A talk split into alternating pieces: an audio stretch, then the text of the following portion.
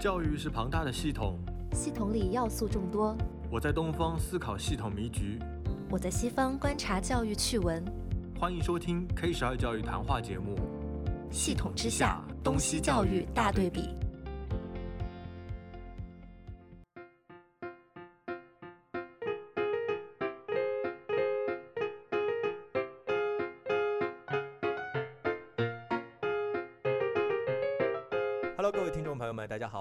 新一期的《无问东西 K 十二教育谈话》节目。呃，和以往的节目不同啊，在接下来的内容当中，我们将会通过专题的方式聊一聊。东西教育的大对比啊，这一期节目主要和大家来聚焦聊一聊课程这个话题。那么在以往的节目当中，我都会邀请一位嘉宾和我进行一个对谈的方式。哎，在接下来节目当中不一样喽，非常荣幸的邀请 Sky 啊和我一起来主持这一档节目。那么 Sky 呢，他也是在我们的往期第六期的节目当中作为嘉宾啊出场过。如果你想知道 Sky 的一个背景，可以去听一听那一期节目。Sky 和大家来介绍，打一个招呼吧。嗯，大家好，我是 Sky，然后也可以叫我叫安子。我呢现在是在澳大利亚，然后是一个从事教育行业的斜杠青年啊呵呵，然后也很荣幸可以跟 Reno 一起来啊主播这一档节目。嗯，因为在第六期的节目当中，Sky 给我印象。就是他是一个非常啊善于学习，然后他的家庭教育这个也非常的值得大家去学习。那么说到家庭教育啊，最近有一个很热门的话题就是三胎，正好呢也是通过偷看啊 Sky 的一个朋友圈和他的一些 啊其他的社交媒体的动态，发现你是有准备宝宝的这样一个计划是吗？啊，对，因为也结婚好几年了，确实现在生活呢也比较稳定，然后有考虑要孩子这个问题。嗯，然后说到三胎这个，刚好虽然我在。国外吧，但是经常会看一看国内的一些热搜呀什么的。前段时间感觉这个三胎的话题在各大平台都是在热搜的榜首，是，而且感觉朋友圈怎么就哀嚎一片，都在说要不起三胎啊什么的。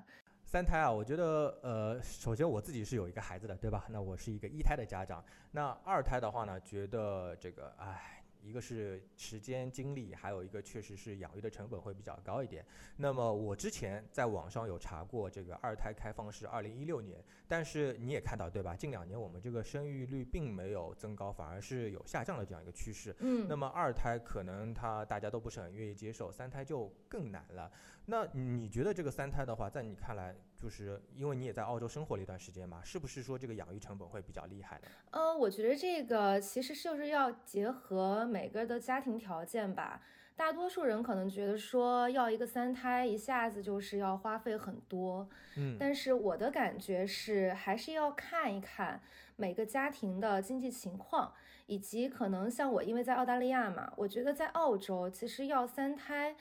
来讲。某种程度上，并不是一个非常非常 crazy、非常疯狂的事情。哦，因为就说个实在话，因为在澳洲，其实我愿意生活在这边呢，因为福利挺好的。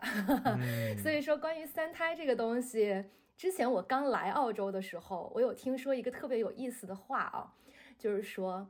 一对夫妻在澳洲生三个孩子。基本上两个人就不用工作了，光靠政府给这仨孩子的补贴就能养活一家五口人。哎，这个是真的吗？对，我有听说过这么个说法，但因为我自己还没有到这个阶段，所以我也没有去非常非常认真的去真的 research，说我啊，我有三个孩子，我能有多少钱这个具体的事情。嗯，但是我确实根据身边朋友的经验，还有身边朋友的一些现实情况，确实在这个教育啊以及养育孩子的这方面的福利上。在澳大利亚来说，还是一个非常好的情况。嗯嗯，但是呢，澳洲也是一个啊，怎么讲，就是啊，贫富差距吧，我觉得也是挺大的。其实这个在各个国家都一样。嗯，这种拿补贴拿得多的情况呢，大多数也仅限于说夫妻双方的经济收入并没有到一个比较好的情况的这种家庭收入的情况下，才可以拿很多钱。那我想问一下，就是如果生了三胎，他的政府补贴真的能够给到位吗？因为现在我们国内来说的话啊，就是很多情况下是因为你这个上面说的政策，但其实并不一定能够很落实到位，对吧？比如说让这个企业给这个呃孕期的这个呃这个妈妈能够有。更多的这个产假，但很多东西在现实层面很难推进。嗯嗯，那在澳洲它是否真能落实？呃，我觉得在澳洲，在澳洲这方面还是可以的，只要你能达到这个条件，然后你去申请，基本上都可以有。就这个是我觉得在海外生活，我感觉跟国内最大的不一样吧，就是这边的人比较的往不好的说，就是比较的死板。但是它就像双刃剑，另一面就是它死板对应的就是你只要达到条件，你就可以啊满足你所要的东西，就大概就是这样一个双刃剑的一个问题。所以，嗯，根据我身边朋友的情况来讲的话，我感觉基本上他们如果能够达到这个条件，然后达到说啊可以拿到这个补贴，然后去申请，基本上都能批下来。那这样子其实对澳洲来说，养育孩子还是呃蛮有帮助。我觉得还有另外一点的话呢，就是我们这一代的人，八零后、九零后，他的养育的观念也不一样。因为现在来说的话，大大家觉得自己生活过好，对吧？不像我们上一代人说一定要这个延续薪火的这种状态。那么社会的包容度也大了之后的话呢，我觉得就像日本嘛，我们看日本呢，它这个生育率也是持续的这个走低的啊。其实社会大家都比较包容的情况下，大家也就有更多的选择吧，可能也是一方面的原因。是的，而且毕竟现在其实大家可能很多人都已经是在一个不是说为了生存而去煎熬的阶段，更多的大家也会去体验生活，所以其实这个也牵涉到说到三胎。啊，为什么有的人说啊好贵养不起？是因为很很多人，我觉得他对教育以及对孩子的一个成长环境的要求，他已经不再是老一辈人说啊我孩子能顺利长大就好了。我们都会想尽办法提供给孩子更好的东西。那你想提供给他更好的社会资源、更好的教育资源，那同样的，那那也就等于说你将会投入更多的一个经济成本。所以如果站在这个角度来看的话，那确实会觉得三胎是一个很大的压力了。嗯，是的，所以你刚才说到，就是家庭教育的环境也蛮重要的，对于孩子，对吧？有些家里可能逼得比较紧。对，以及父母对教育这个东西的理解，以及他对孩子在这方面的一个要求。就比如说在澳洲，虽然我说啊，基本上你达到要求可以拿到这个补贴，然后呢，像在澳洲你读这个。啊，幼儿园可能跟国内不一样。国内是不是？我记得以我小时候来讲，好像是我们两三岁才能上幼儿园。但是呢，在澳洲这边是我们有一个叫 child care，就是说属于是育儿这一块，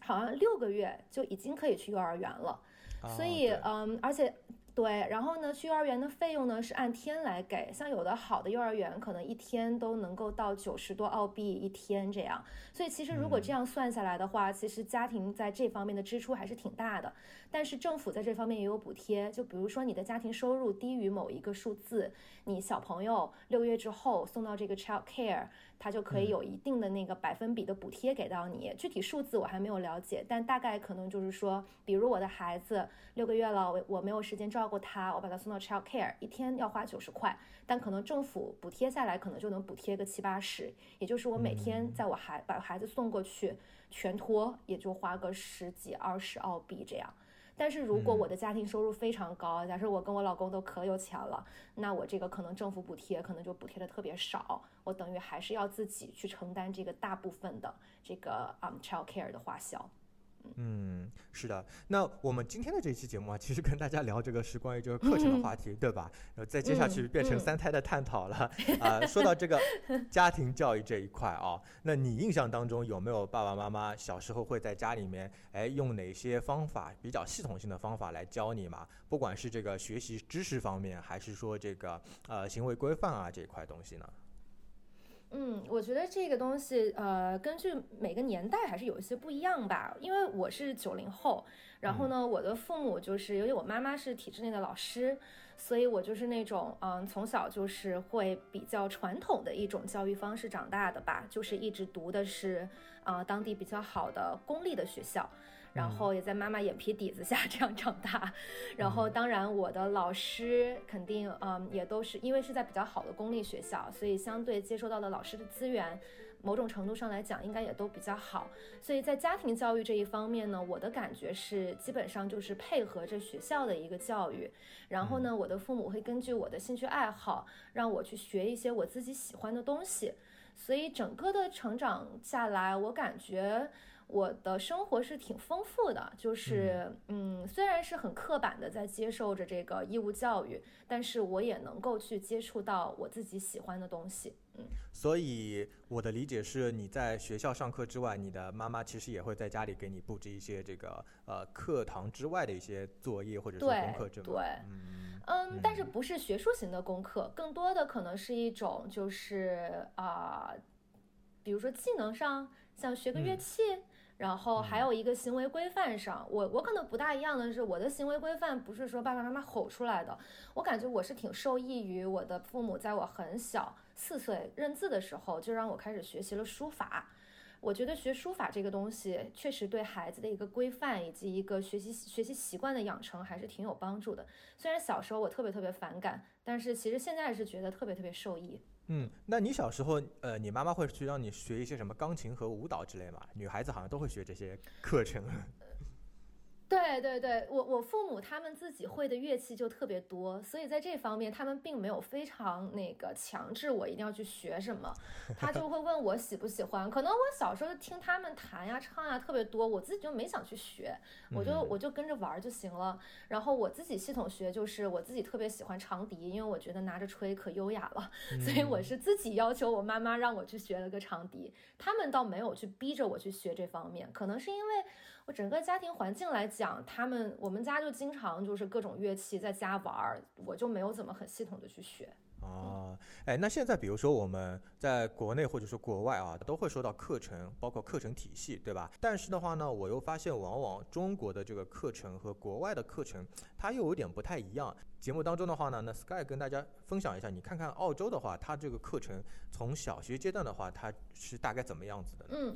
嗯，澳洲它整个的这个教育体制大致呢，就是承袭了英国的一个系统，就是小学六年，也就是一到六年级，然后中学六年，七到十二年级，啊，也就差不多是初中有四年，然后高中两年这样，因为英文就叫那个 primary years band，然后还有一个 middle years band 和 senior band 这样子，然后接下来就是继续再往后了，就是大学啊这样。嗯，然后澳大利亚呢，它比较嗯不一样的是，它并没有一个统一的教材，也就是说，你各个学校你教孩子具体一个什么东西，用什么教材，用什么系统，其实是挺依照每个学校的一个。呃，规范以及老师的一个习惯，所以老师的自由度还是比较高的。嗯，它有一个标准，对，哦，没有一个什么九年制义务教育的那种教材是对，没有一个固定的教材，但是它是有一个澳大利亚整个国家的一个教育的标准。然后呢，叫做呃，就是比如说各个州也会不一样，比如我在昆士兰州。然后这些信这些信息全都是可以在嗯那个官方的网站上都能查到，就直接搜 Queensland Curriculum，就是一个嗯教学的一个类似于大纲这样。然后呢，其实老师的备课也就是根据政府网站的这个各个州的一个教学大纲来安排，然后每个州也会有一些嗯小小的不一样哦。听下来啊，国内的话，它会有所谓的地地区的这个课程，比如说我们上海的话，什么呃沪编教材，然后这个呃苏编教材，对吧？一块块区域跟你说的刚才有点像，但是现在的话呢，我们有一个叫部编版的教材，就是整个这个大家整个国家都是一个统一的一个教材来学嘛。嗯，这个话题呢，我觉得我可以从一个澳洲的一个学生的考核的那个系统来讲会比较好。就是虽然澳洲它是一个很自由，没有一个统一教材，只有一个每个州不同的教学标准，但是呢，整个澳洲它是有全澳统考的，对，叫做 NAPLAN，就是呃叫 National Assessment Program Literacy and Numeracy，非常长啊，然后简称叫做 NAPLAN，对，然后这个 NAPLAN 呢，它就是一个全澳的统考，相当于澳洲的每一个学生都要考的，三年级、五年级、七年级和九年级进行。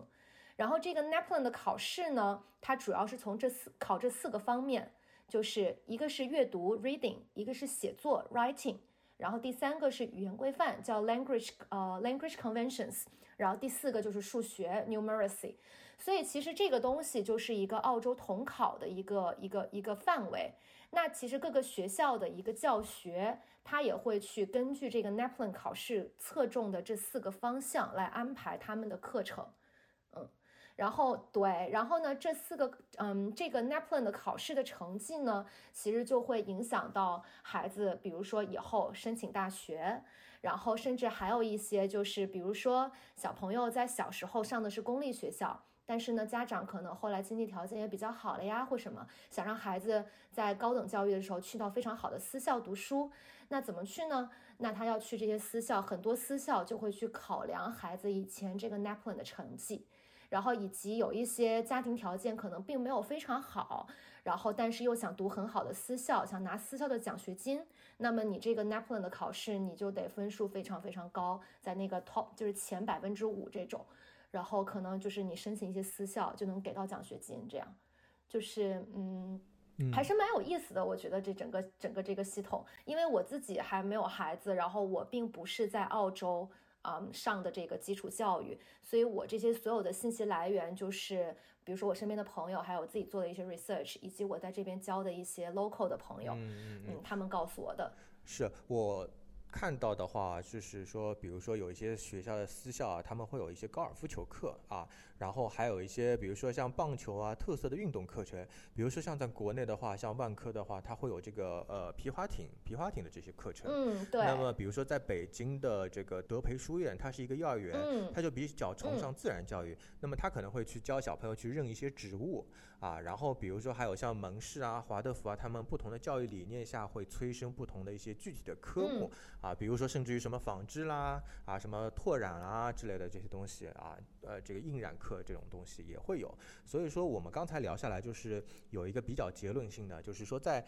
啊西方的教育理念和这个课程体系之下，它的内容是啊根据总体目标来定，然后非常的这个个性化。那么中方来说的话，它是比较说相对。会按部就班，但也有一定的这个好处，就是它会有一个非常体系化和标准化的这个东西。那么老师教起来的话，它也比较好教，就是参考着这个课程大纲去教。是的，是的，就是嗯，从老师的角度来讲，我会觉得在国内可能会呃某种程度上来说，你自己需要去。做的也就是你的自由度可能会低一些，但是在这边自由度会高很多，因为其实很多的一些具体课程内容的安排以及一个教育形式的安排，其实还蛮嗯，就是依靠各个老师个人的。对对，所以说其实呃，我们对比下来看的话，那首先都是说各有利弊啊，也不是说哪一边就绝对好或者哪一边不好。那所以呢，如果是家长也好，或者想要去海外留学的这个学生也好，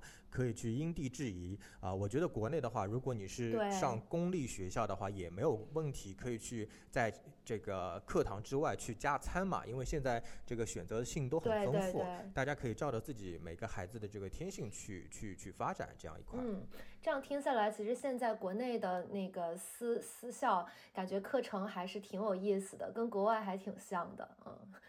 所以我觉得怎么说，嗯，国内的一些民办学校，他们的这个教育的资源也会很丰富一些。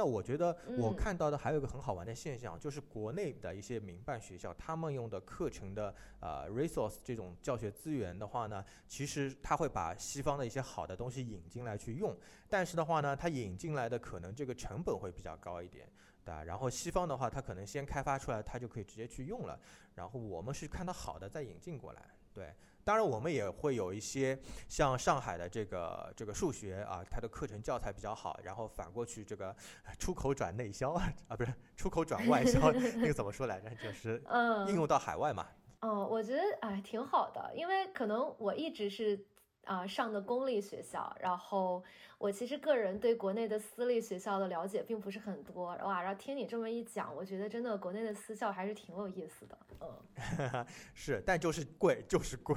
哦，对，一样，在在澳大利亚也是呀，你要像上好的私立学校，真的也是挺贵的。那所以，比如说，还是呃，就是如果是上着公办，那么可以去外面再去加餐呗，对吧？然后如果是私校的话，你就等于这个钱总体来说好像相差嘛也不是太大。嗯，只是说在澳大利亚上公立学校，就是完全就不用给学费嘛。然后，嗯，这倒是。然后，对义务教育内是不用给学费的。然后私校的话，每年是要给学费的。而且私立学校，你看着学费已经挺高了，但是私立学校的话，还经常有各种各样的课外的活动，比如经常组织学生一块儿，像那种特别好的私校，我就不说名字了啊，就会组织学校，就甚至会组织学生就是去海外旅游的这种。那你想，为了让你的孩子能够融入到这个环境里，能够跟别的孩子都是一样的长大，那你家长也得去让孩子参加这样的活动呀。那一参加又是挺多钱，而且经常各种，因为澳大利亚的那个学期跟国内不一样，我们是四个学期嘛，就是每一年有四个 term。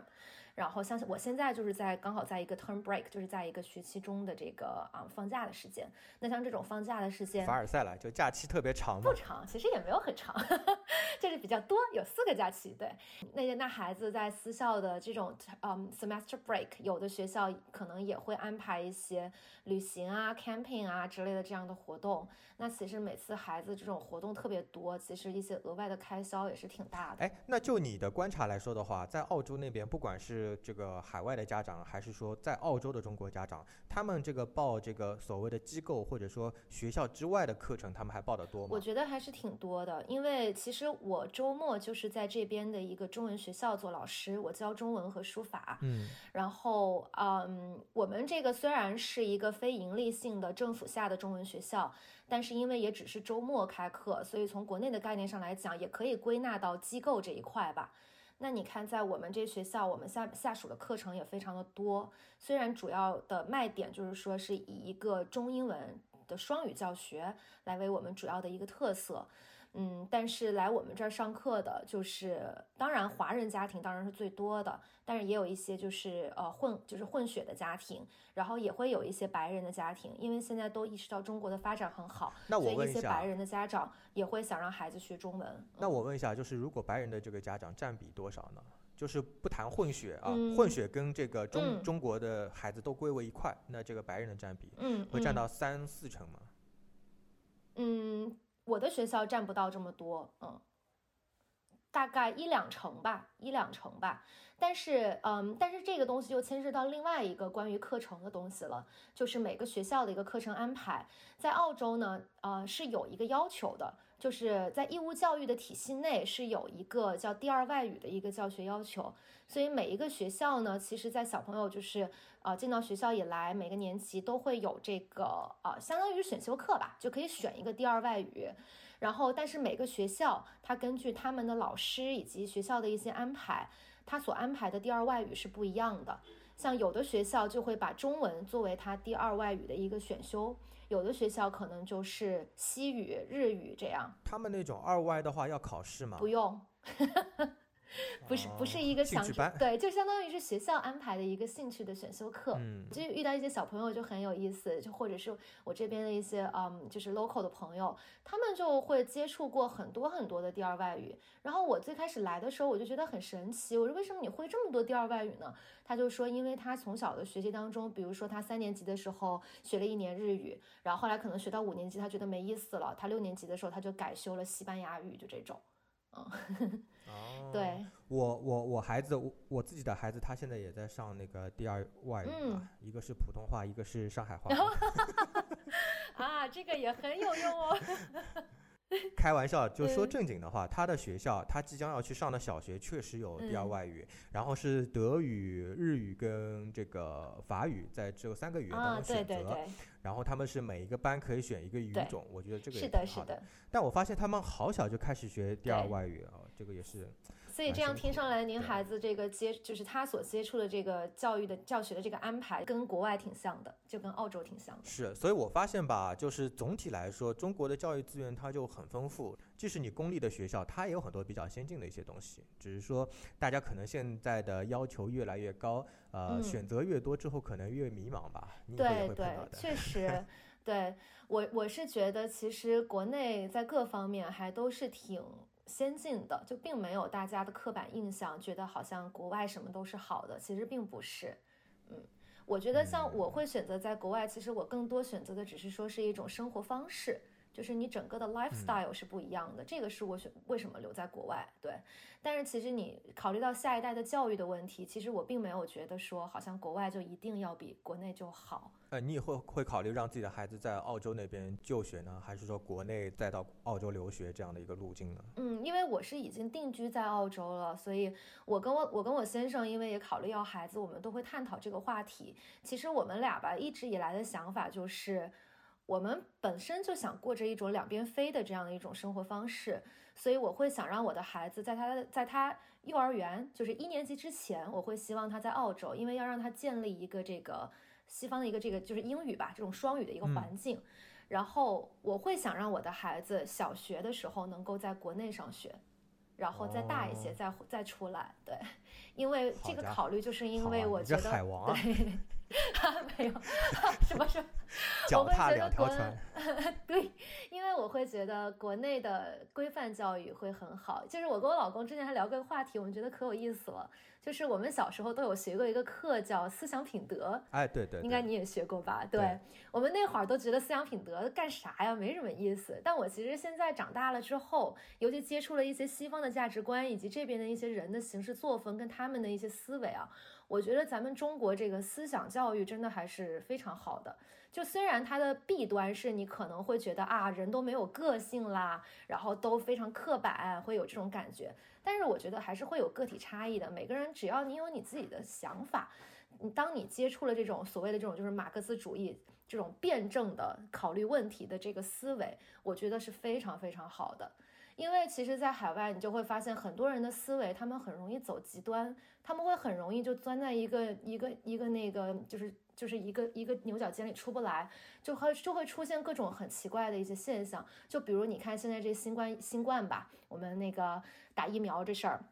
就有一些很神奇的人，就是那种反疫苗主义呀，然后也会就是一种很极端的一种方式。所以他们思想过度自由，对，过度自由了，就以至于他会在一个非常非常狭隘的一个区域里钻牛角尖出不来了，他不会考虑任何别的可能性。但是咱们中国人呢，这个思维就是我们从小学的这种辩证的看问题，万物分两面，我们要中庸要和。其实这个东西说起来很虚，但是其实是已经深入到我们每个人中国人的骨子里了。而这个东西真的非常的好，也是让我们中国人跟别人很不一样的点。那你看，其实我们两个都接受过思想品德教育课，我们也没有不很个性，对不对？我们还是很个性的。对对对，所以这个东西就是人的个性发展跟一个这种非常限制的一个一个这种规范性的教育，这个东西其实中间是有一个平衡点的。我觉得这个平衡点就真的是跟个体差异有关，而这个东西其实就是跟家庭教育也是非常有关系的。哎，对了，我想起来了，就是。我我我有点忘了开头是否和大家有介绍过，因为我们这个呃系统之下这个东西教育的大对比呢，它是一个比较系列的一个专题啊。如果大家对这个相关的话题有什么想法，也可以在评论区给我们留言。那么接下来的话呢，这个 Sky 会和我我们一起顺着这个呃主题啊，这次我们聊课程，下一次我们就会聊一下师资啊、教学资源以及这个家庭教育这几块啊，也希望大家能够持续的来关注和收听，对吧？对，也希望大家。能够多给我们一些建议和意见，让我们的话题呢能够更加满足大家的一个收听的欲求。好，非常感谢大家的这个收听，那我们下一次的节目再见，拜拜。